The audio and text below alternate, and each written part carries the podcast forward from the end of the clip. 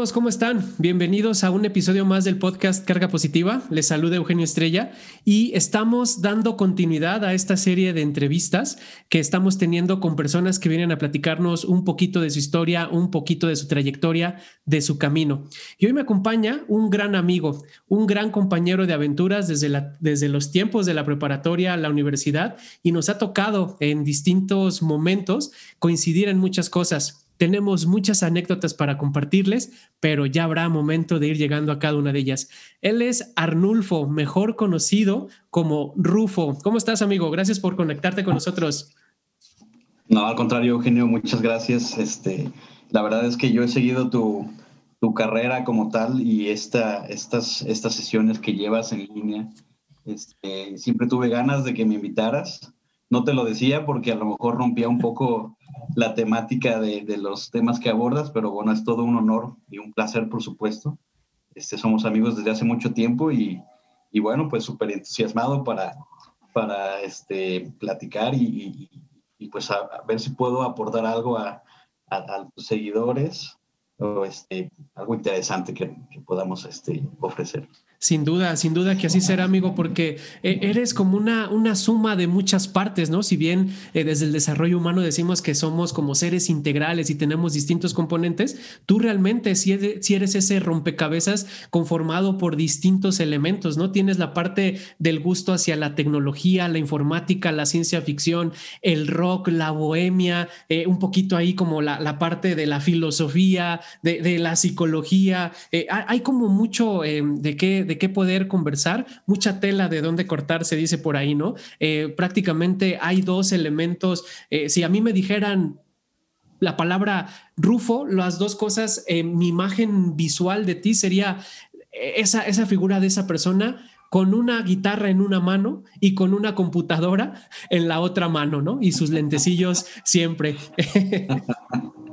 Sí, pues como bien lo dices, eh, yo creo que eh, todos en nuestra, nuestra vida pues vamos eh, jugando diferentes roles conforme la vida nos va llevando y creo que lo más importante es eh, tener siempre presente lo, lo importante, lo, lo, que te define. Este, dicen que, que, defines tu personalidad en la, en la secundaria. Yo creo que en mi caso lo puedo constatar, fue en la secundaria donde este, adquirí el gusto por, por, la música, por el rock, pero bueno, finalmente la vida me fue llevando por un camino alterno hacia el, hacia el desarrollo de, profesional en la informática, pero bueno, por supuesto que, que hay, hay, hay, muchas cosas ¿no? que, que nos definen, este, o me definen en este caso, como Rufo, como ese Rufo que dices, y este, pues venga, ¿no? Que, Padrísimo. Oye, y esta, eh, no me acuerdo, creo que esa pregunta ya te la hice hace mucho tiempo, pero ¿de dónde viene? Eh, obviamente sabemos eh, Arnulfo, a los Arnulfos se les dice así Rufo, ¿no? Pero ¿nunca te cagó que te dijeran Rufo o ya te acostumbraste y es parte de tu branding personal? Sí, pues tuve, tuve que adoptarlo como mi nombre artístico, porque es una, una, historia, para no hacerla larga, desde la primaria una maestra que no, no podía pronunciar mi nombre. Eh, eh, mi nombre fue heredado porque mi papá se llamaba Arnulfo y mi abuelo se llamaba Arnulfo. Entonces, esas tradiciones ¿no? de los papás que, que quieren seguir con, con, conservando el nombre, pues me tocó. En su momento sí me sonaba, de niño me sonaba raro, extraño, después de conocer a Luis, este, Pedro, Eugenios, ¿no? Pero en mi caso sí era, y un poco extraño, una maestra no sabía pronunciar y, lo simplificó y, dijo, tú vas a ser Nufo porque me cuesta trabajo, pero bueno, para mis compañeros ese Nufo con N, pues no hacía mucha gracia. En ese tiempo estaban de moda los Muppets Baby y, pues me apodaron a manera de, de, carrilla Rufo, pero pues con el paso del tiempo se quedó y no pude como tal desprenderme de él. Y preferí en ese momento pues simplemente adoptarlo como, como ese alias, ¿no? Padrísimo, porque incluso el, el, el, Rufo, el personaje Rufo de los Muppets, es el rockero, ¿no? Es el rockstar de la, de la guardería. Así es, pues finalmente me, digamos que eso ayudó un poco a que no me desagradara tanto la, el concepto. adoptar a Rufo como un concepto. Finalmente también era mi personaje favorito. Y, este, y, pues no, así vivimos con ese alias durante toda la vida. Oye, y este, digo, ya, ya ahora somos hombres maduros, casados, hombres de familia, pero tus novias te decían Rufo, güey. Sí, sí, sí, realmente todas, eh, no, no son muchas las novias que, he tenido como, como, relaciones serias, por así decirlo, pero sí, eh, finalmente era, era más fácil que me identificaran con ese alias que con mi nombre. Solamente las personas muy cercanas, los amigos, sabían mi nombre y aún así no, no, lo, no me lo decían. Este, pero eh, sí es, un, es curioso. Inclusive, este, finalmente mi, mi esposa, con quien actualmente este, hice una familia, no me llama por mi nombre de, pila, este, sino, y se refiere a mí también en tercera persona como Rufo, ¿no? con, con sus papás, con los amigos. Entonces es algo muy curioso. Este, no sé qué pensaría mi papá o mi abuelo al respecto, pero yo creo que ellos este, pasaron por esas experiencias del nombre extraño y, y, bueno, a lo mejor les agradaría ¿no? yo de como identidad.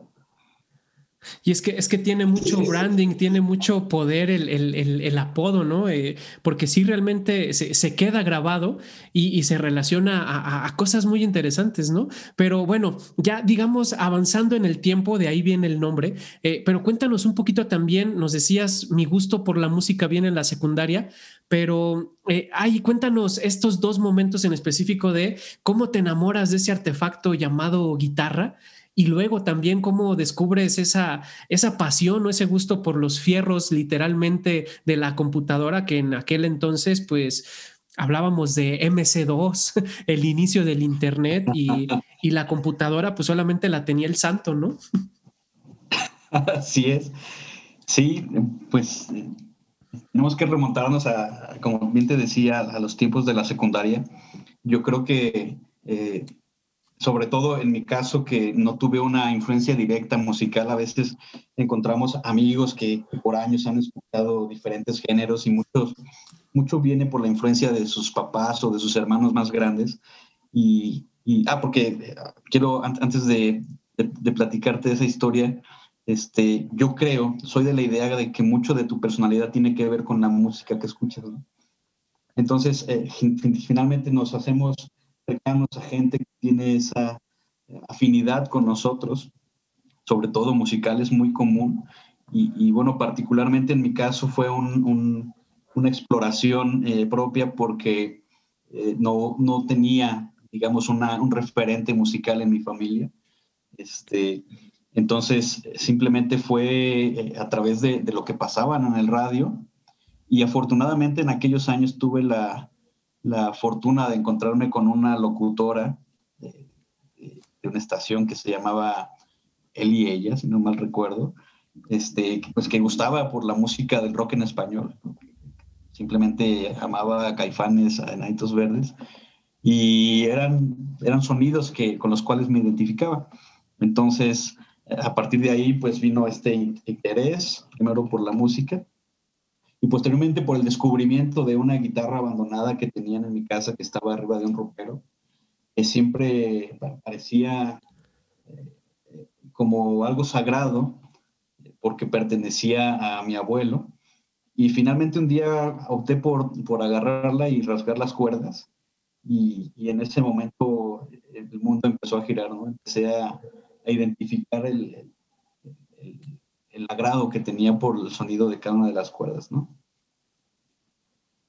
Y, en la parte de, la tecnología, digamos que, dando ese rasgueo llega, llega esa, esa pasión, eh, esa inspiración por, por lo que escuchabas eh, específicamente de, eh, de, caifanes, de nanitos, pero la parte de, la, de la tecnología, de la computadora, ¿cómo llega?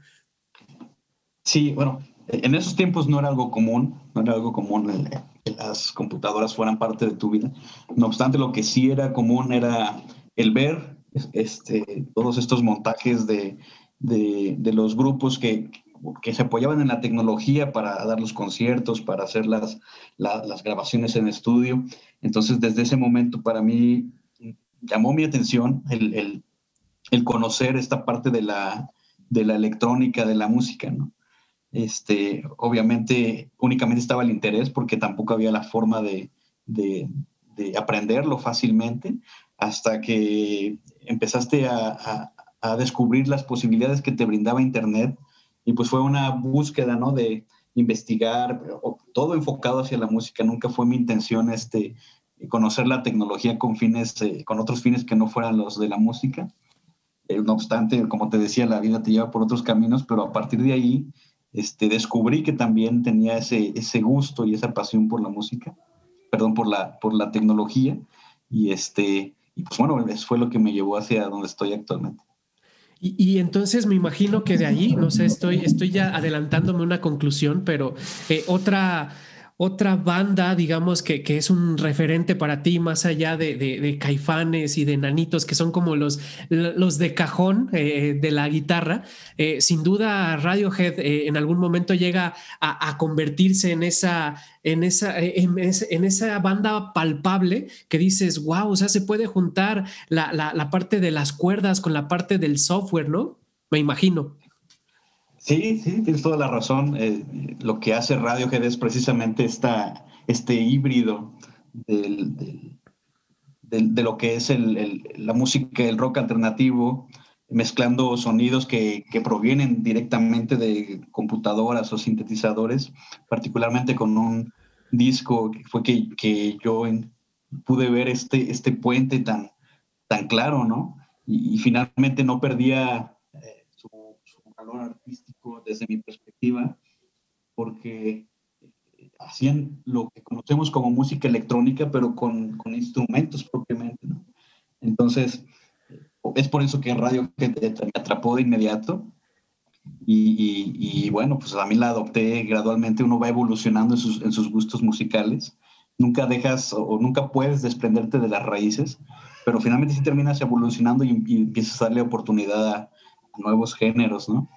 a nuevos sonidos, ¿no? Y, en algún momento muchos como que regresamos a los básicos, ¿no? Esos que nos, que nos enamoraron. Y sin duda la, música nos da para muchísimo porque en este, eh, digamos, en nuestro grupo cercano, eh, que, del cual ahí tenemos nuestro grupito de WhatsApp, nuestros, nuestros amigos, la, la banda como tal de los seis que somos desde los supervivientes desde la preparatoria eh, tema de conversación es eso, ¿no? Que, realmente la mayoría de nosotros seis, eh, si tuviéramos que volver a decidir, optaríamos por, por algo relacionado con la música, ¿no? O sea, como que esto no significa que, que no disfrutemos nuestros nuevos roles, nuestras facetas profesionales y personales, pero sí como que, que si hubiera momento de decir, ok, están estos dos escenarios hacia dónde te jalas, jalaríamos todos en algo hacia la música, ¿no?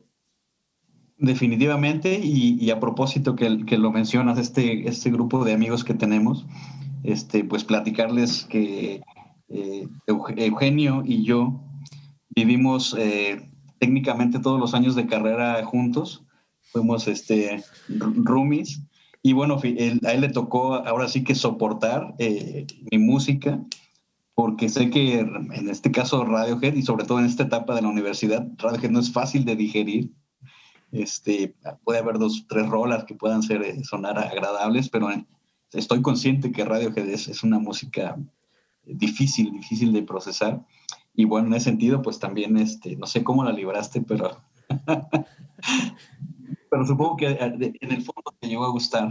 Sin duda, sin duda, me, me, me, llegaron a clavar esos, esos viajes psicodélicos con la música y con esas notas que, que teníamos, ¿no? Porque debemos de decirlo, este, en la universidad fuiste mi relación más larga, ¿no? en todos estos años de ser roomies, eh, desde primer semestre hasta prácticamente último semestre, compartimos cuartos, casas y, muchas anécdotas, ¿no? Pero antes de llegar a la, a la universidad, em, preguntarte, Em, digamos que se dan estos, ahí nacen estos gustos, pero si tuvieras que escoger entre los tiempos de la preparatoria y los tiempos de la universidad, ¿con cuál te quedas y por qué? En mi caso particular, definitivamente la universidad. Eh, sé, sé, que, sé que en la preparatoria se vive un proceso un poco con más libertades, con menos presión hacia las responsabilidades, este, porque finalmente adoptas ya un, un criterio propio, eh, una identidad muy fuerte y no tienes esa presión de, de, tomar demasiada responsabilidad por, por cosas del futuro. Entonces, sé que es como el ambiente ideal, pero en mi, en mi experiencia, la universidad fue el aguas de, de, del, del, rufo que, que, todavía estaba atado a ciertas este, tristezas tal vez o, o experiencias eh, pasadas y finalmente la universidad fue una, una nueva oportunidad ¿no? para, para tener expectativas respecto al, futuro. Qué padre esto que nos cuentas porque eh, seguramente recordarás eh, ya hace que 10, 14 años probablemente, que, que fue nuestro, nuestro, eh, nuestra llegada a, a, a la universidad. Eh, ese momento, ¿no? De, de, de dejar esa, esa ciudad Celaya, de donde somos, crecimos, este, y, de repente llegar tres amigos a, a una casa a rentar, eh, con, con, dejando historias atrás, pero viendo este, este movimiento eh, como un parteaguas eh, a nivel personal, un parteaguas a nivel familiar, este, y, y sin duda como este, este reset o este inicio de, de como, como reciclar las experiencias y decir borrón y cuenta nueva, vámonos y lo que se quedó atrás, pues se quedó atrás, ¿no? Así es, y sobre todo que en ese tiempo, si no, si no mal recuerdo, este, no era fácil entrar a la universidad, era como, como haberse sacado la lotería, ¿no? O sea, finalmente mucho dependía cómo te preparabas para el examen y las y, cómo te iba a apoyar tu familia para poder dejar este, tu casa y irte a vivir a otro lado para estudiar por supuesto que estaban de, de, detrás eso, pero no era algo fácil, entonces, eh, aparte de, la oportunidad que se te abría, pues era la, la alegría, ¿no? De haber conseguido ese logro. De acuerdísimo, porque, porque es más, ahorita que te escuchaba recordé que, que tú fuiste quien me habló, en ese entonces ya empezaban a, a surgir los celulares, tú fuiste quien me habló y me dijiste, eh, güey, este, ¿qué, ¿qué, número de ficha eres? Y yo así de, espérate, no me acuerdo, ¿no? Eh, y es que, me, y me decías, es que creo que eres tal número, pero confírmalo. Y te decía, sí, sí, soy ese número, no mames, sí pasaste, sí pasaste, ¿no? Y, y fue como esta, esta llamada de decir, pues lo, lo, lo logramos, ¿no? Porque incluso, eh, pues me, me acuerdo que, por ahí fantaseábamos que en qué pasaría, qué haríamos y todas las posibilidades que se iban a abrir, ¿no? Claro que sí, era un mundo de posibilidades después de, de, sobre todo de, de, esta, esta programación que siento yo que tiene que ver con el haber estado en una preparatoria oficial que es parte de la Universidad de Guanajuato. Finalmente terminas yendo a la universidad como algo sagrado, ¿no? Sobre todo en, ese, en esos tiempos, ¿eh? Y poder seguir siendo parte, pues era, era una alegría este, inmensa, lo, lo recuerdo, y es por eso la, es, es, la anécdota que cuentas, pues era, era algo desbordante, ¿no? Y, y eso... Presumir, ¿no?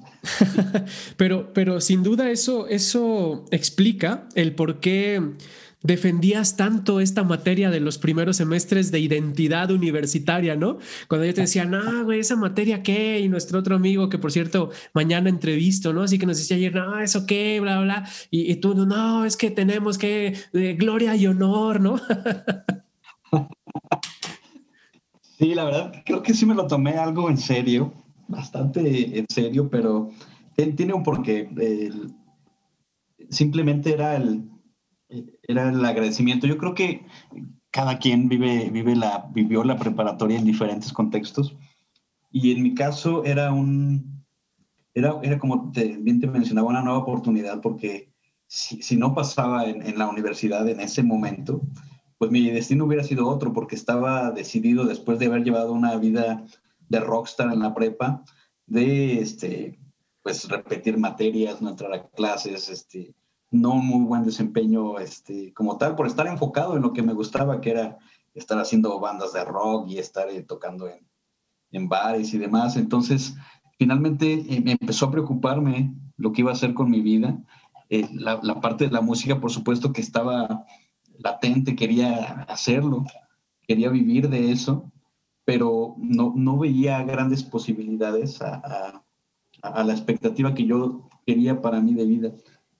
Entonces, si no pasaba en ese momento en la universidad, seguramente hubiera seguido tocando en bares o, o haciendo bandas de rock, quién sabe, a lo mejor la misma vida y el, esfuerzo nos hubiera llevado a, a tal vez eh, empezar a grabar covers o algo, pero simplemente en ese momento yo estaba eh, ya decepcionado de, hasta dónde podíamos llegar eh, por esa parte de la música. Entonces, si no se daba esa oportunidad, pues creía yo que me iba a perder de mucho. Y efectivamente, después de haber, de haber entrado y de haber vivido lo que vivimos en la Universidad de Guanajuato, pues más este, reafirmo esa idea que en ese momento tenía de, todo lo que nos hubiéramos perdido si no hubiéramos eh, entrado a la universidad. Entiendo entonces que fue como un eh, poner toda la carne al asador, no, no había plan B, eh, era la única opción y, era ahora o nunca, ¿no? Así es, sí, sí no, no, había, no había plan B, simplemente era todo o nada, o, empezar a trabajar para, pues para poder este, hacer algo con tu vida, ¿no? Sí, que, antes de, llegar al siguiente punto, porque una, sin duda, una de las grandes experiencias, eh, me imagino, de, tu vida, de tu historia, fue, fue el haber eh, logrado un intercambio ¿no? en, la, en la universidad. Pero antes de, llegar para allá y que nos cuentes em, a, toda la gente que nos está escuchando y tus fans de la preparatoria y, tus alumnos de ahora, porque también das, das clase actualmente, em, compartir que, que que nuestra historia como tal en la preparatoria, pues empezó un poco trompicada, ¿no? Porque para variar, mucha gente, y todavía a la fecha mucha gente cuando, cuando me conoce o, tiene un primer contacto conmigo, como que le suelo caer mal por alguna razón. Pero en tu caso, ya después eh, me dijiste, güey, es que tú me caías bien gordo, te me hacías bien menso, ¿no? En, en este sentido. Eh, y, y con el tiempo como que fuimos agarrando por la música, probablemente por las bandas, porque tú tenías tu, tu banda, bueno, varias bandas, y yo de repente ahí por amigos en común, pues como que les decía, güey, pues yo les cargo las bocinas, ¿no? Y ahí está, y de repente me daban la oportunidad de echar un palomazo y así pero como que fuimos generando cierta, cierta amistad, cierta eh, continuidad en nuestra relación.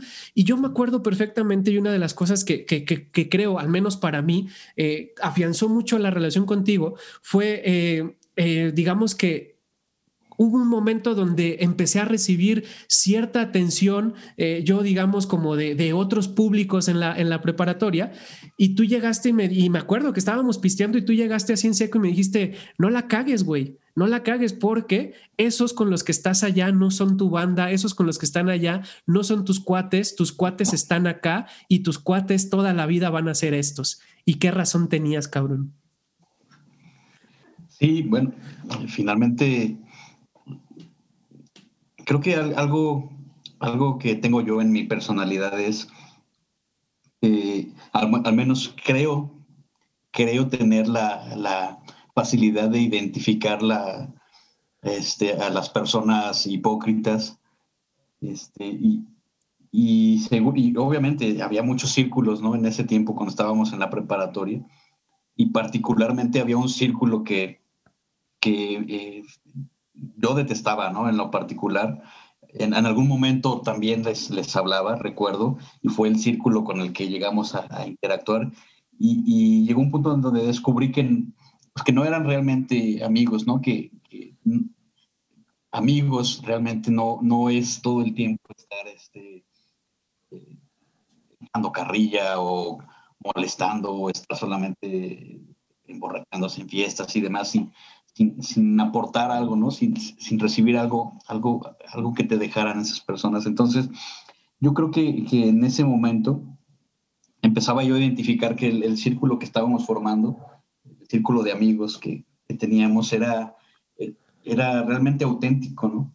A comparación de, de, de otras bolas que nos querían jalar y, que nos sacaban. Entonces, seguramente, este, sí, sí recuerdo algo y, y viene precisamente de una mala experiencia que yo había tenido con, con ese otro círculo de, de amigos, o, bueno, de, compañeros, y seguramente por eso te lo dije, este, eh, no con otro afán de, no de, este, no sé, de, de querer influir sobre tu decisión, simplemente de, que te dieras cuenta, ¿no? De, del tipo de, personas, la calaña de personas que era. No, pero y, funcionó, ¿no? Porque a la, a la fecha, digamos que, que eh, este, este círculo de, de, amistad que hemos, que hemos conformado, seis, siete amigos, este, pues a, la fecha, a pesar de la distancia, aunque pasen años, eh, dos años, año y medio sin vernos, siempre estamos ahí eh, al tanto de, de, de, todos los que estamos ahí, ¿no? Y esas son las, las verdaderas amistades, sin duda. Entonces, digamos que avanzamos en el tiempo y, y llega ya este, este nueva versión de Rufo, esta versión eh, que, si bien es cierto, no sé si tú coincidas conmigo, pero em, digamos que entre prepa y la primer mitad de la universidad nos cansamos de, de, salir, nos cansamos de fiesta. O sea, realmente sí había semanas, eh, yo no sé si, si tú recuerdes, pero eh, hubo un domingo, o sea, llegábamos los domingos a veces porque teníamos clase a las 7 de la mañana el lunes y un día que nos caché así, pisteando un domingo, empedándonos un domingo, así de, güey, o sea, me vine desde mi casa a pistear nada más. Dije, no, o sea, eh, pero sí, o sea, fueron tiempos muy padres, pero creo que sí nos acabamos pronto. Y ya la última etapa de la universidad, este, ya como que estábamos hasta cierto punto cansados o hastiados de, de las salidas, ¿no? Sí, claro, en la universidad era muy fácil cruzar esa línea si, si no ponías y, el cuidado suficiente, y lo hemos visto en muchas historias de, de conocidos que, que, no terminaron la universidad precisamente porque fue más fuerte esa parte del, del relajo, ¿no? Eh, creo que eso, eso da un mayor mérito a, los que logramos terminar una carrera en la Universidad de Guanajuato. tiene ese, ese valor agregado. Y este, y, bueno, finalmente era parte de, yo creo que si no existiera esa, esa libertad que, que, se tiene cuando, cuando estudias en este contexto en la universidad, con esa total libertad y, y, hasta inclusive al, punto de llegar al, al, ocio en momentos, como bien dices, un domingo, este, ¿qué hacemos? Pues vamos a comprar unas cervezas o vamos a un bar o algo. Entonces, sí, sí, sí, sí es verdad pero afortunadamente yo creo que tuvimos lo necesario para saber equilibrarlo e inclusive desequilibrarlo, pero sin perder el, el rumbo, ¿no? Y, esta palabrita que mencionas ahorita, que, va a ser un elemento importante eh, más adelante del, equilibrio, ¿no? Porque también eh, generamos, eh, no sé, generaste, generé, pero digamos, generamos un concepto alrededor de la palabra equilibrio que hoy en día seguimos recordando, pero antes de llegar ahí, es precisamente en esta última fase de la universidad, ya cuando hemos prácticamente vivido muchas cosas, por ahí nos faltan algunas experiencias también este, muy, muy interesantes. Em, se, llega tu oportunidad de participar en este proceso y haces todo el trámite y te vas a España, a, un, fue un semestre, si no me equivoco, estuviste por allá. Sí, sí, sí, sí, claro que, es una de, las experiencias que más recuerdo en, en mi vida. Este, yo simplemente lo cuento así, realmente no, no, no cuento mucho de, esa experiencia, eh, pero lo resumo casi siempre que tengo que platicar de esa experiencia, lo resumo como, como algo que viví por encima de mis posibilidades. Entonces, eso, eso lo dota como de una experiencia muy personal en la cual este, nunca, creí, nunca creí poder hacerlo en el, en el contexto en el que vivíamos. ¿Y el cuál era el contexto? Pues era un contexto en el que era solitario, de, Educafin, de, la beca Pronaves, tenías apenas para pasar la semana, este, entonces no había otro, otro sustento económico mayor que pudiera impulsarte para arriesgarte a un intercambio. Afortunadamente la universidad prevé estos escenarios en sus, en, sus estudiantes y tuve la fortuna de, que me, de que me a mí finalmente no había forma de que yo lo hubiera hecho si no hubiera sido por la universidad. Y, y en esa experiencia simplemente yo, por supuesto que quería irme, por supuesto que quería vivir eso después de, de ay, pues, después de, saber que no, no era posible en mis circunstancias. Entonces, eh, bastó con que yo ah, siguiera al pie de la letra lo necesario en cuanto al desempeño académico, en cuanto a los trámites que había que hacer. Y me fui becado, es como bien dices, un año a España y, y pues yo creo que ha sido la experiencia más este, gratificante que he tenido en mi vida personal, ¿no? Este, hasta ese momento de, mi vida. Sin duda, porque porque esto, perdón que te interrumpa, pero esto te dio la oportunidad de no solamente estar en, Pamplona, en Navarra, eh, te dio oportunidad de ir a Barcelona, de ir a Austria, a Polonia, perdón, de, ir a, visitar distintos lugares. Eh, y sin duda eso, eso es parte de, del proceso de, aprendizaje, algo muy enriquecedor, ¿no? Y, todo esto que nos cuentas, eh, recuerdo mucho una anécdota cuando regresaste, porque también te fuiste junto con otros amigos en distintos países y se pusieron de acuerdo. Eh, a ver si cuéntanos esa anécdota, a ver si te acuerdas de esa frase, de, estabas con, nuestro amigo Pepo, estabas con Jorge, estabas con, con, Enrique y de repente están ahí y dicen, a huevo, la clase media está aquí, ¿no? Cuéntanos un poquito de, esa, de ese momento. Sí, sí, este, pues sí, fue una, una reunión un poco eh, Finalmente, hasta ese momento yo únicamente había, había enfocado a, hacer mi parte de, estudiar en Pamplona, no, no, no, había viajado mucho hasta ese momento, pero tuve la fortuna de, que un amigo que estaba estudiando en, en, otro país y que ibas, ibas a hacer un viaje de vacaciones, este, mi amigo Pepo, seguramente nos va a escuchar, me dice, oye, acompáñame, voy a pasar a conocer Pamplona y de ahí quiero ir a Barcelona. Y yo, ah, excelente, ¿no?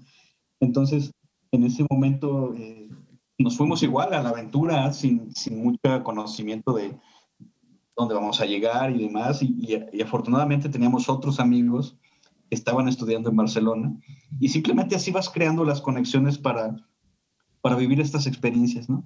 Y, y sí recuerdo el momento en el que, inclusive creo que está grabado en video porque este, también eh, mi amigo eh, tampoco lo, creía posible hasta que simplemente te cae el 20 y estás ahí, ¿no? Entonces, eh, justo en ese momento lo dice muy este, desinhibidamente en un lugar donde un público donde había mucha gente. Y bueno, para todos fue un poco extraño porque este, el que lo expresara con tal emoción y, sorprendido de, saber que estaba allí en Barcelona, ¿no? Sin duda, sin duda, un, momento épico. Y, digamos que después regresas, eh, cuéntanos un poquito, regresas a terminar eh, un, digamos, un, semestre, eh, digamos que el haberte ido un año implicaba como que un cierto retraso, por acá se cayó un vaso en casa, pero se, se genera cierto retraso este, de decir, bueno, te revalidamos ciertas materias, pero tienes que quedarte un semestre más para compensar eh, la, carga de créditos, ¿no? Eh, ya esta última fase de la universidad, ¿cómo fue para ti? Sí, pues fue mucho me platicaban que, que, uno vive un choque cultural cuando, cuando vives en ciertas circunstancias, te vas a otro lugar con otra cultura, con, con otras experiencias, y, y, hablaban mucho de ese choque cultural increíblemente a mí el choque cultural no me pasó al llegar allá. Creo que tenía tantas ganas de, conocer y de, vivir este, esa experiencia que, me adapté de, manera ágil, no tuve mayor problema, hice muchos amigos de, otras nacionalidades, tengo amigos polacos, este, de Bélgica, de Alemania, este, y curiosamente mis amigos más que españoles fueron de los grupos que iban de intercambio de otros países italianos. Este, la experiencia de que uno de mis amigos me invitara a pasar este, navidades en, en Polonia, en, países que ni en, en, ciudades que ni siquiera son turísticas como Łódź o en, Wrocław, este, en lugares de Polonia que, que, tenían un pasaje diferente al, al, tradicional. Entonces, sí, generé mucha, mucha amistad con ellos, con, hice lazos diferentes con, estos compañeros. Pero entonces el choque cultural se dio al regresar, al, darte cuenta que, que, regresabas a la vida que tenías antes.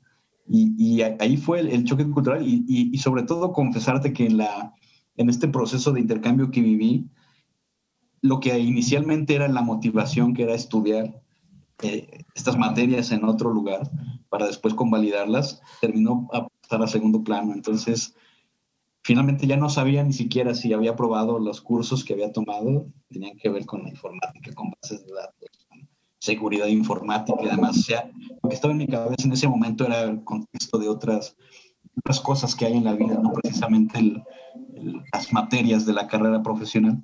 Entonces, el choque cultural se dio al regresar. Este, fue como eh, empezar a construir lo que habías dejado antes de irte, donde por supuesto había un camino lleno de, inseguridades, de complejos, de este, insatisfacciones, frustraciones, Pero entonces eh, regresas ya con, esa energía recargada, con esa visión diferente, más amplia de lo que es el mundo. Este, y, bueno, a partir de ahí pues fue, fue más sencillo, por así decirlo, fue más sencillo seguir caminando en, la vida. Este, no tanto por las materias que tomé, sino por las experiencias, las experiencias que viví allá.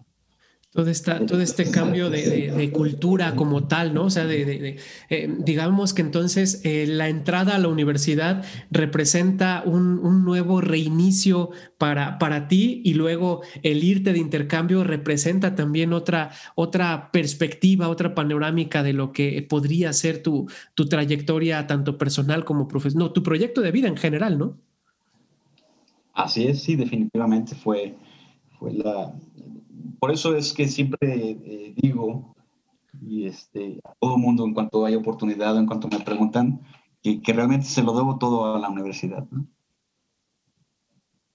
Padrísimo, padrísimo, ¿no? Entonces, pronto te veremos, no, creo que ya desapareció la materia este, de, identidad universitaria, ¿no? Pero sí, sin duda es, es una parte formativa muy interesante. Creo que eh, quienes hemos estado ahí desde, desde mm, en tu caso, eh, eh, preparatoria, licenciatura, sí, sí hay algo de, la, del código genético, sí hay algo en nuestro ADN de, de esa filosofía, ¿no? Que tiene la universidad. Claro que sí, y, bueno, sé, sé, que es algo excéntrico, pero sí recuerdo que había mañanas en las que nos los despertaba a ustedes el himno de la universidad. E, en parte era para molestarlos, porque sabía que, pensaban que exageraba, pero sí había algo de cierto que, sí estaba completamente enamorado en ese momento ¿no? de, de la universidad hay esa, hay esa pasión, ¿no? Y me imagino que esa misma pasión, ese mismo entusiasmo lo, lo transmites ahora con, con tus grupos, con tus chicos en, en, tus materias. Sí, sí, definitivamente es, es algo que, que, no puedo, eh, no me reservo el, el, momento en dentro de, de, lo que es la, la cátedra o las clases del momento para para destacar algo de la universidad. Y, hay anécdotas muy interesantes porque uno no, no es fácil despegarte de, pues de esa vida que finalmente llevaste de, de, mucha diversión tu trayecto en la universidad. Al, punto en que en mis inicios como profesor todavía acostumbraba a, salir con amigos a, no sé, al, al, Capitolio de aquel entonces, íbamos a los Lobos, Fly, este, digamos, ya en un contexto diferente, con más moderación de lo que fue la, la, fiesta en la universidad, pero casualmente me tocó encontrarme alumnos, justo cuando yo ya estaba impartiendo algunas materias, que, pensando que por el hecho de que yo asistiera todavía a divertirme o a pasar un rato, podían tal vez conseguir alguna pase de calificación, algún punto extra. Pero eh, lo más curioso, y tal vez sea una, una anécdota interesante, en alguna ocasión me encontré a un alumno, eh, un poco ya pasado de, de, de compas.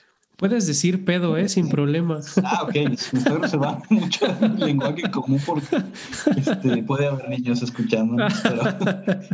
sí, había, había un alumno que estaba pedísimo y me dice, empezó a estar preocupado y, a desahogarse un poco en, su borrachera, después de que no iba a liberar la materia, pero que en general iba y que quería dejar la universidad, que él se daba cuenta que lo suyo, que no podía dejar de, salir, ¿no? Y de, y de tomar las decisiones de mejor irse a la fiesta que entrar a clase, en fin. Entonces recuerdo algo que me salió del corazón decírselo.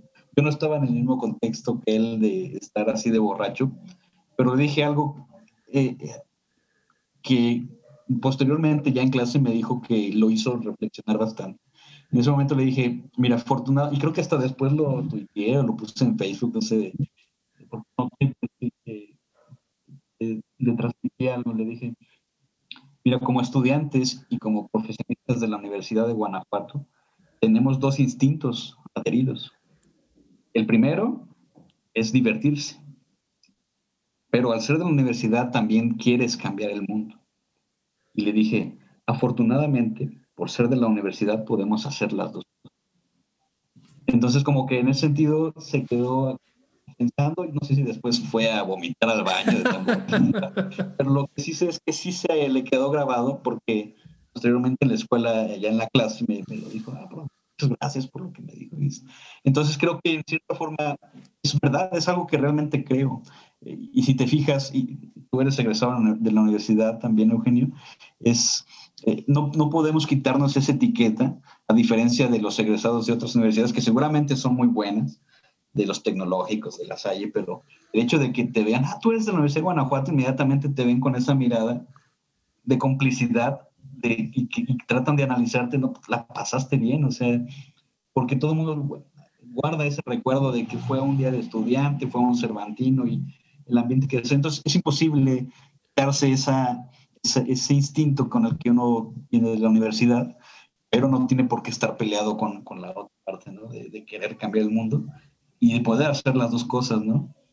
Sí, sin duda es parte de este realismo eh, mágico, ¿no? De, alguna manera, el, poder jugar con, con, ambos, con ambos sectores. Y, ahora que mencionas eh, eh, esta, esta parte de las festividades y de todo lo que se vive en la, en la vida universitaria, tenemos una anécdota muy interesante que si no tienes inconveniente podríamos compartir de un día de las flores que tú y yo, igual ya casi, casi tres cuartos de la licenciatura, ese día pues, nosotros no nos queríamos quedar, ¿no? El Día de las Flores es para quienes nos escuchan fuera de, Guanajuato capital eh, o del contexto de, las festividades de la, de la ciudad y de la universidad. Este, pues es un día festivo para la, para la ciudad, no hay actividades, eh, vienen muchas personas, como es como el inicio, es el inicio formal de las vacaciones de Semana Santa, ¿no? Pero en Guanajuato pues se hace una fiestotota así como tipo cervantino, pero sin familia, puro chavo, ¿no?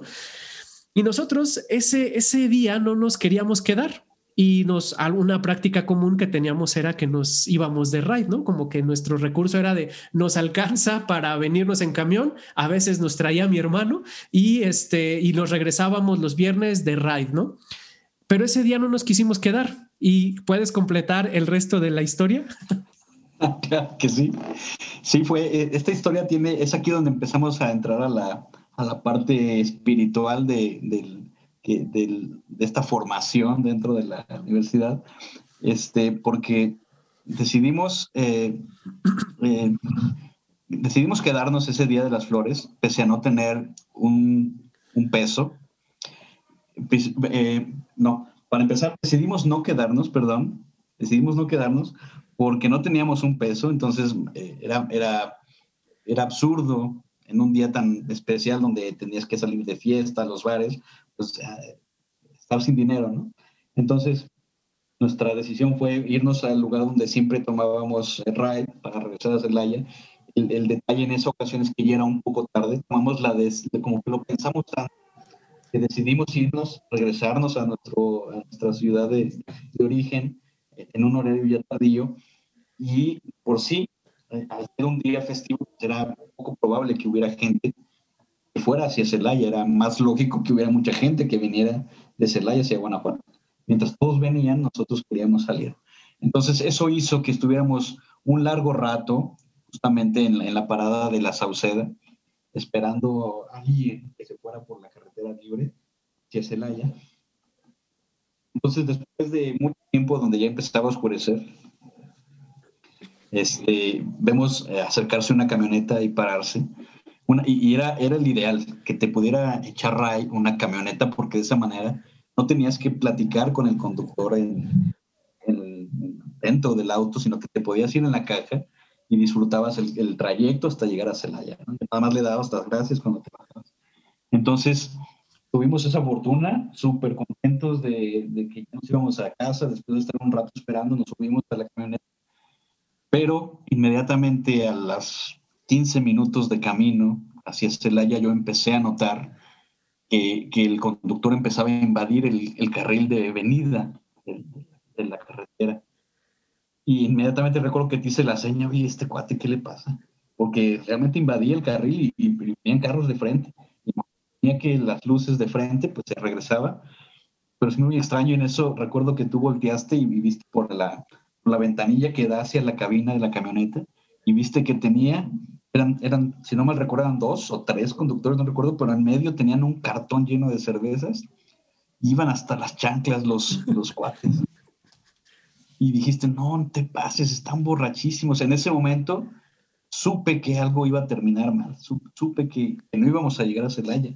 Simplemente lo supe porque no solamente iban, iban borrachos, iban tomando de camino a Celaya. Entonces, solo inevitable, lo que ya se veía venir, en cuanto nos dimos cuenta que estaban borrachos, no pasaron ni 10 minutos más, cuando el conductor volvió a invadir el carril de venida y en ese momento venía otro de frente, volanteó, alcanzó a volantear, afortunadamente volanteó hacia adentro, donde estaba un, muro del cerro, más bien, no había muro de contención del cerro, llegó contra el cerro y, volvió a salir hacia la parte de terracería, donde afortunadamente también en ese tramo no había barranco, había un tramo todavía de, tierra, porque más adelante estaba un barranco del lado este. Entonces lo que sí recuerdo es que en ese momento yo dentro, porque era una caja de camioneta, pero estaba cerrada, ¿no? Tenía un pequeño toldito la caja. Este, ah, pero hay una parte muy importante de la historia que estaba, estaba olvidando, omitiendo, que antes de subirnos a la, caja, había un señor que estaba esperando también Ray junto con nosotros. Un señor, no sé, parecía un, este, del pueblo, un señor que vivía ahí seguramente. Y, en cuanto vio que nosotros teníamos nuestro letrero con el Ray Celaya, se puso a un lado de nosotros, esperó a que nos subieran y se subió con nosotros. No nos dijo hola ni nos saludó, simplemente asumimos pues que él también estaba pidiendo Ray. Bueno, pues en ese momento, cuando ocurrió el accidente, lo único que recuerdo es que vi este señor levitaba dentro de la caja de la camioneta, o sea, del impacto y del sangoloteo ahí dentro. El señor se dio unos golpes porque nosotros íbamos agarrados de cierta forma de unos tubos que estaban dentro de la caja, pero el señor quedó bailando en medio de la camioneta, solamente lo vi golpearse por todos lados. Entonces, justo cuando se detuvo y que nos dimos cuenta que no había pasado mayores, que era el susto y que estábamos bien, ¿no? En ese momento recuerdo que el señor se bajó muy asustado y, poco a poco empezó a caminar hacia adentro del cerro. Y mientras nosotros estábamos, están bien, que no sé qué, y recuerdo que se bajó el, el, el chofer de la camioneta súper borracho, eh, insistiendo, eh, yo los llevo, eh, que, no se preocupen.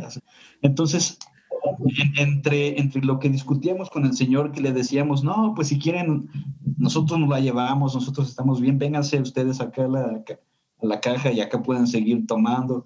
Y estaba en un plan necio, no sé si recuerdes que decía, nadie maneja mi camioneta, así muy enojado, se quedan o se van. Entonces, en ese momento, yo solamente recuerdo que vi perderse al Señor en la nada, o sea, fue caminando hacia, hacia, hacia el cerro y de repente ya no lo vi. Si puedes acercarte un poquito más al muñeco porque se empezó a entrecortar. Entonces recuerdo que, que, en ese momento tomamos la decisión de quedarnos, de, de quedarnos mejor en, en, en, allí en el cerro, arriesgarnos a que nos pudiera pasar algo, volvernos a subir a la camioneta y que volviera a estrellarse. Entonces ahí este, también recuerdo que, que fue un poco de miedo un poco de desesperación y de frustración, porque en ese momento a oscuras ya nadie iba a, subirnos, este, y simplemente no nos iban a ver. Recuerdo que hasta con los celulares hacíamos señas. Recuerdo que se paró un trailero y que te querías ir con él a pesar de que iba a, San Luis Potosí o no sé a dónde iba. Y que decías, ya en San Luis le hablo a alguien, ¿no? O sea, pero realmente a mí se me hacía yo sentía que estábamos más cerca de regresar a Guanajuato que irnos hasta San Luis Potosí. Al final, este, creo que empezamos a caminar en la oscuridad en medio del cerro y a lo lejos vimos una pequeña luz de una, de una casa, seguramente de, de algún campesino que tal vez tenía algún sembradillo por ahí cerca. Recuerdo que nos acercamos este, y los perros empezaron a ladrar y, y, y, sale un, un joven, ¿no? Un joven con un machete, como preguntando a quién buscan, ¿no? ¿Qué, ¿Qué, hacen aquí? Y bueno, al ver que, al vernos que éramos inofensivos y decirle, oye, tuvimos un accidente, nos dejaron aquí. Y justamente nos acercamos a esa casa porque vimos que tenía una camioneta estacionada en la parte de afuera. Y le, le, pedimos el favor que nos, nos, pudiera acercar de vuelta a Guanajuato. Y lo único que traíamos en la bolsa creo que eran 30 pesos, no, no, no, no recuerdo bien esa parte pero lo que, lo que sí recuerdo es que afortunadamente fueron buenas personas. Este, decidieron ayudarnos y nos acercaron de vuelta a la Sauceda, donde alcanzamos el último camión de regreso a Guanajuato.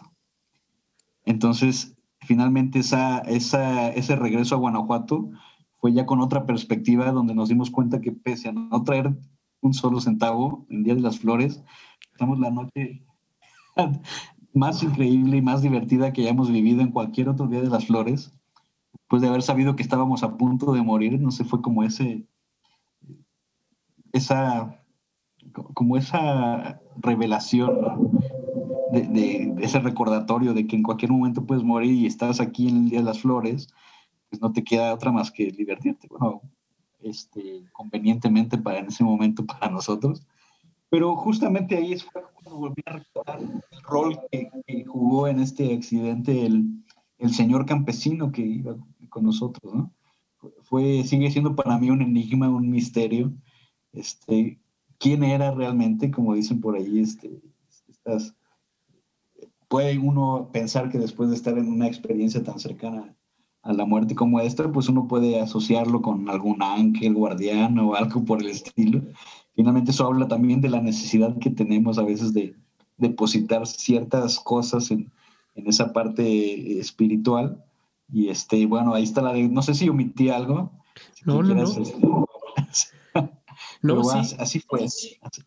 Sí, y es que sin duda fue como este regreso de, de, llegar a celebrar que estábamos vivos, ¿no? E incluso me acuerdo que eh, después de la camioneta, eh, yo, yo, recuerdo que sí le dijimos, mira, traemos 30, 50 pesos, llévanos a la Sauceda, ¿no? Y nos dijo, órale, pues, pero con eso y ya, y, nos lleva a la Sauceda. Y el último camión fue realmente hacer habilidades de negociación para decirle al chofer y al, al, al chavo, al cobrador, así de, güey, no traemos lana, este, nadie nos llevó de ride, échanos, échanos la mano, llévanos a Guanajuato. Y también el camionero, el chofer del camión nos echó la mano, nos, no nos cobró, nos dejó en la lóndiga y bajados en la lóndiga, así de, yo me acuerdo que había fiesta en la, cosa, en la casa de George, vámonos, ¿no? Y entonces ahí agarrando la, la, bajándonos del camión, nos fuimos a la casa de George con maleta, con mochila y nos pusimos un fiestón para celebrar que no nos habíamos muerto ese día.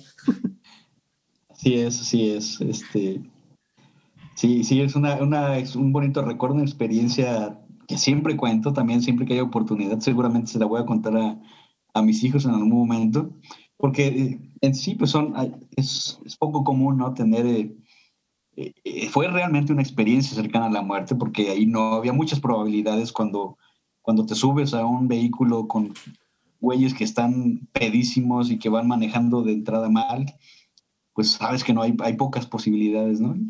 Este, entonces, yo lo considero como una de las experiencias más cercanas a la muerte que he tenido. sin duda. ¿no? por eso la recuerdo cada, cada detalle, la, recuerdo perfectamente.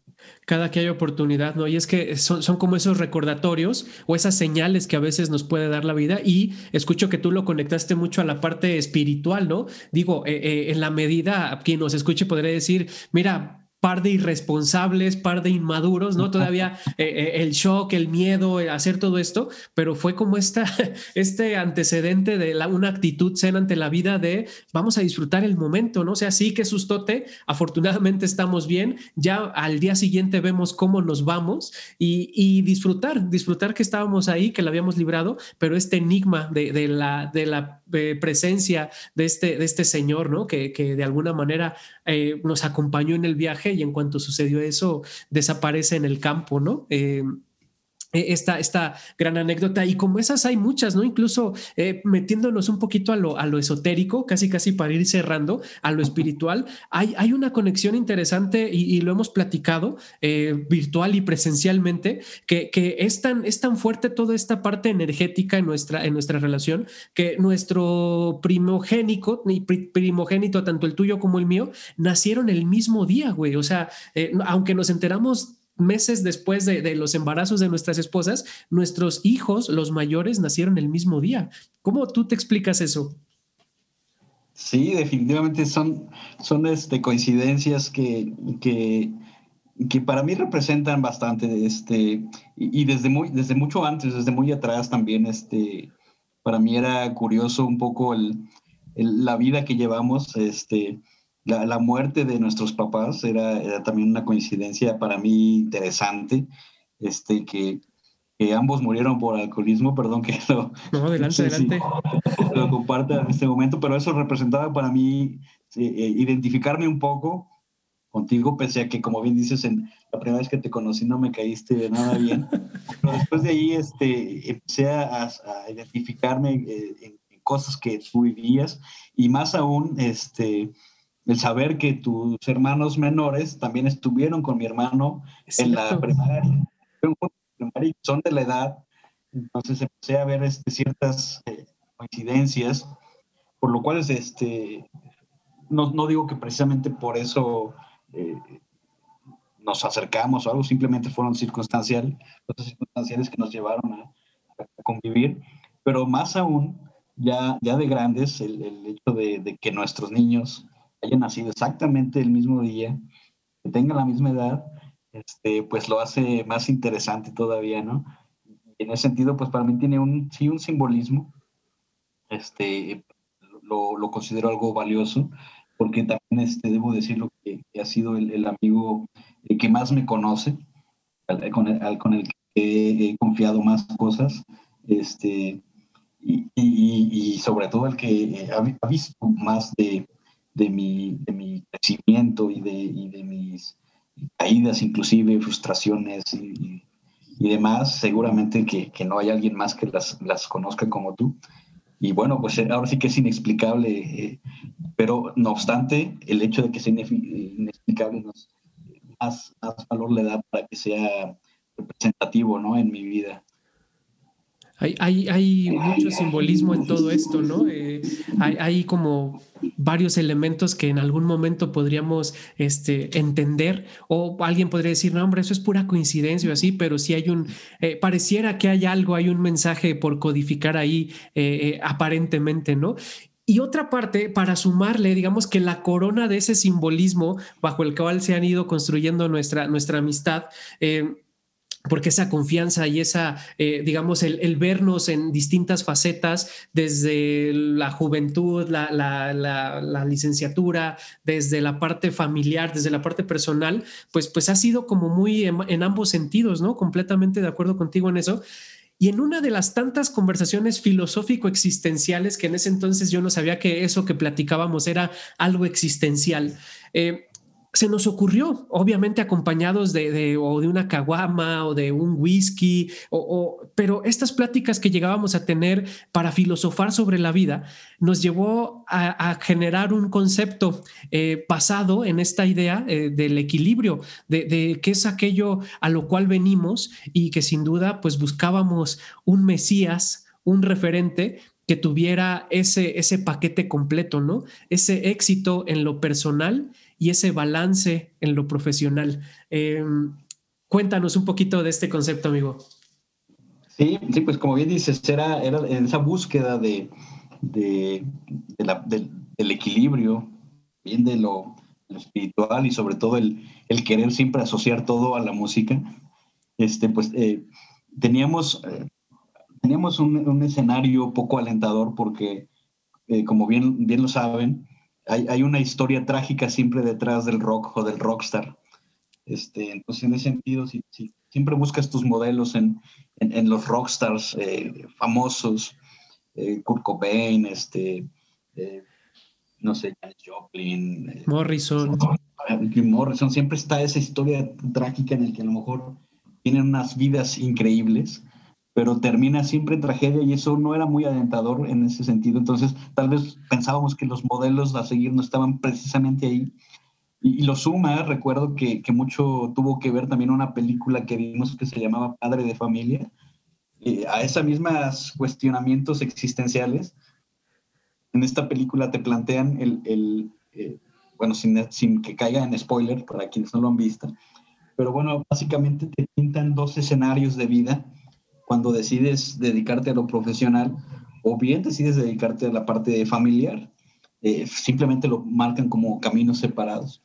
Entonces era más desalentador todavía este, la expectativa que podíamos tener de, de nuestras vidas en querer en, tener ese equilibrio. Y en, y en, esa búsqueda, recuerdo que sonó de fondo mientras estábamos seguramente este, caguameando, sonó de fondo la, la canción de, de eh, With or Without You, si no mal recuerdo, y empezamos a preguntarnos, oye, pues también, también Bono es un rockstar. sí, definitivamente es un rockstar, pero bueno, ¿qué hay detrás de su vida, no? ¿Cómo es su vida realmente? Él no sigue esa clásica historia de, de tragedia y nos metimos a investigar más sobre él este, particularmente, a mí siempre me gustó, pero no había esa, ese fanatismo como lo había con, con, con otras personalidades. Pero empezamos a descubrir en ese momento lo, impresionante que él controlaba su vida y lograba mezclar su pasión, que es la música, su éxito profesional, con, los, con la atención que daba en ese momento a su esposa, a, las cuestiones de, de, su idealismo, de, en fin, y aparte de todo, siempre proyecta esa, esa parte espiritual, inclusive en su propia música, en los sonidos de su guitarra. Es simplemente, yo, me, yo descubrí que Bono era, era más que una banda, era toda una iglesia, ¿no? toda una institución este, donde los, sus mismos músicos lo, lo, respaldan en ese sentido, ¿no? Entonces, recuerdo que, que, decidimos, pues, que realmente no, no, estaba, no, estaba todo perdido, que sí había una fórmula de poder eh, adoptar un modelo a seguir en tu vida, eh, que tuviera todos los elementos que necesitas para, pues, digamos, para para depositar ¿no? esa, esa, esa parte. Muchos que, nos están escuchando podrán decir, ah, qué payasada, ¿no? Este, sí, estoy consciente. Finalmente, lo que nosotros este, definimos como el bonoísmo, como si fuera una, una religión, este, pues cruza una línea muy delgada entre, para, quienes se toman muy en serio esto de, de, lo espiritual o de la religión, pues pudiera parecer este, una, una payasada. Pero la intención es precisamente que, que, no caiga en, lo, en, lo, en lo serio, que a veces tienden a hacer estos cuestionamientos porque eh, finalmente tienden a dividir, ¿no? Cuando alguien se mete mucho al, al, al, Islam o se hace, se fanatiza con que es este, sigue ciertas filosofías budistas o que o que son muy, muy católicos, finalmente tienden a, a, dividir, a segregar ¿no? a, la, a la gente. Y, y, en ese sentido, más bien, el, el, bonoísmo, al ser algo que pareciera superficial, este, no obstante, con mucho significado, porque pues, la música de YouTube es, es, es increíble, este, pues lo hace algo más ligero, ¿no? Lo hace más ligero en el cual eh, quienes tengan alguna diferencia con, con, alguna religión o algo, pero que realmente creen que es, que es importante en la vida tener esta parte espiritual. Pues ahí está el, el bonoísmo, ¿no? Para, para depositar esta necesidad. Esto que inventamos nosotros como una opción, ¿no? Para, para encontrar ese, ese, esa fórmula, porque sin duda, como, como lo dices, eh, encontramos en el, en el bonoísmo eh, no, no solamente estas burlas, porque lo llegamos a exponer, ¿no? Incluso yo creo que si en algún momento nos animamos al, al, al doctorado o así en, filosofía, bien podríamos eh, plantear toda una tesis del, del bonoísmo, ¿no? Porque si hay gente que se titula con, con tesis de los Caballeros del Zodiaco y de Dragon Ball, ¿por qué no podríamos hacer algo de, de, de la música de YouTube y del impacto de Bono, ¿no? Porque al final de cuentas, si es un combo completo, sí, sí, si lo desmenuzamos y ha sido un concepto, eh, yo en algún momento la abandoné y me, criticaste, ¿no? Y me dijiste, eh, Judas del bonoísmo, porque como que dejó de tener significado para mí. Pero al final de cuentas, eh, sí, sí, hay un, sí hay un fondo interesante ahí en el bonoísmo y lo que predica, lo que predicamos en el bonoísmo es el bienestar y el equilibrio es posible, ¿no? Claro, y, finalmente cada una de sus canciones son esas oraciones que te acercan a ese equilibrio, ¿no? No hay nada más positivo eh, en, el rock, no hay nada más positivo que la música de YouTube. No siempre, no siempre basta con, con ese, siempre sé que es necesario, sobre todo quienes les gusta algo más pesado, el, metal, por supuesto que también son cosas eh, que, que, a veces son necesarias, pero si te fijas, quienes escuchan en exceso este tipo de música tan pesada, este, finalmente haciendo rock, pero parecieran estar de un lado más negativo. ¿no? En cambio, tienen todos los elementos para hacer eh, música rock, la música de YouTube, y, no significa que tenga que ser completamente negativo o, o, algo de odio, ¿no? Es completamente algo muy positivo. Este, yo lo he adoptado como, como como parte de, de, mis, de mis días, en, los momentos en los que necesito ese, esa, esa perspectiva eh, hacia, lo, hacia lo positivo, hacia el entusiasmo, pues eh, siempre pongo alguna rola de, de de, YouTube como tal, ¿no? Y, y, fíjate, para ir terminando, porque nos queda una, un último punto y ya, si, si estás de acuerdo. Eh, el año pasado, o sea, en el 2020, eh, yo me, bueno, un poquito antes en contexto, cuando, cuando me casé, este, tú, tú me posteaste en Facebook una canción y, etiquetaste a, Carla, ¿no? Y nos, nos, etiquetas a ella y a mí y, pones, es el, es el momento de, rendirse, ¿no? Y pones la canción de Moment of Surrender. Y, yo la escuché y dije, ah, chido, pero no sabes cómo el año pasado escuchar esa canción para mí fue esa de, bonoísmo, güey. O sea, eh, fue otra vez este, así como, como le pasó a, eh, pensemos en cualquier santo, así es ese momento de la iluminación, eh, decir, esta es la redención, literalmente, ¿no? escuchar Moment of Surrender en, en, plena pandemia, después de, de, unos meses complicados, fue así como de, wow, o sea, sí, es, es, es sentido, ¿no? Si alguien no lo ha escuchado, le invitamos. Y se nos hizo, eh, a ti y a mí como fanáticos, como feligreses, mejor dicho, del bonoísmo, se nos hizo conocer al Mesías. ¿Te acuerdas? claro que sí, ¿cómo, olvidarlo? Fue, este, fue un, concierto muy esperado, precisamente en la gira del, 360. Este, yo defino ese momento, ese concierto como, como una experiencia de sobrecarga sensorial porque no, tuve la capacidad de procesar tantas eh, sensaciones, tanto visuales como sonoras, eh, en ese concierto, porque realmente te saturan, ¿no? Te saturan de, todo, de, la música, de, la iluminación, este, del espectáculo que da YouTube. Inclusive yo estaba en ese momento un poquito eh, inconforme porque obviamente los boletos son muy caros, o sea, es un Mesías, pero es un Mesías que cobra mucho. no son como los otros, que todo es gratis.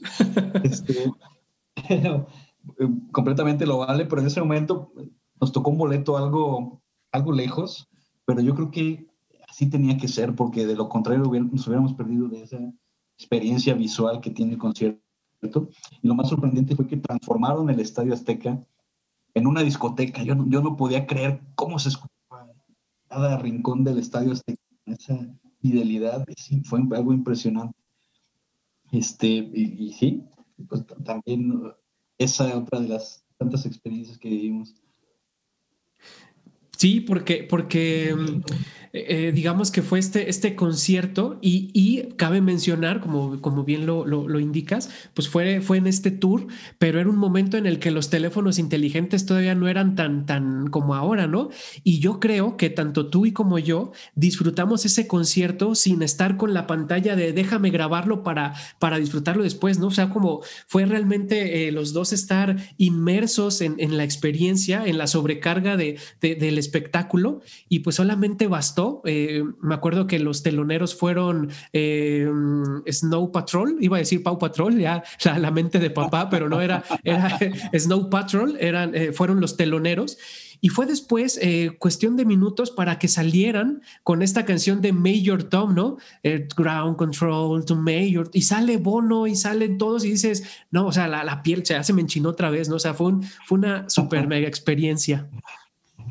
Sí, definitivamente, y, tenemos que volverla a vivir, ¿no? Porque este, a lo mejor todavía hay mesías para rato, pero, pero valdría la pena, ¿no? Valdría la pena volver a vivir algo así. Completamente, ¿no? Y, nos queda, nos queda, este, digamos, pendiente. Te invito a que, a que después nos enlacemos para hablar de otro tema, eh, que es la ciencia ficción, otro de tus intereses, eh, toda esta parte de, Matrix, que hemos generado también grupos de discusión muy interesantes. Eh, ojalá podamos enlazarnos después, pero por el momento te agradezco muchísimo el haber compartido con nosotros, el haber traído a nuestro ahora todas estas experiencias em, algo con lo que quiera cerrar. Claro que sí. Este, hace un momento platicabas de, esta canción que, bueno, que vino a representar bastante en este, en estos tiempos de pandemia. Y, hay una frase que se menciona en esta canción que yo, este, tiene mucho significado para mí. Es una parte donde hablan de la, él habla de la visión por encima de la visibilidad. Creo que Creo que esa frase guarda, eh, se, ha, mencionado, se menciona mucho en diferentes contextos, pero ahí radica la, clave de, lo que, de cómo lo que, lo que no es visible a través del sentido de los ojos, a veces son precisamente las visiones, pero finalmente son eh, las que cambian la vida, ¿no? El tener la capacidad de visualizar por encima de perdón, de, tener esa visión por encima de, lo que es visible, este, pues son los, son, es ahí donde puedes encontrar las respuestas a muchas cosas, ¿no? Independientemente de, si es el bonoísmo o, es, algún otro modelo de, de, referente que quieres para, para tu vida, este, en este caso, pues ahí está el secreto de todo, ¿no? La visión por encima de la visibilidad. Padrísimo, te genial, te agradezco muchísimo. Y amigos, ustedes que nos escucharon, amigas y amigos, ahí están estas, esta recomendación, denle una oportunidad a esta canción, pónganse los audífonos, escuchen esta carga y después de escuchar esta carga, pongan The Moment of Surrender de YouTube. Eh, disfruten mucho esta, esta carga sensorial. Nos escuchamos la próxima semana. Un abrazo para todos y muchas gracias. Hasta luego, gracias.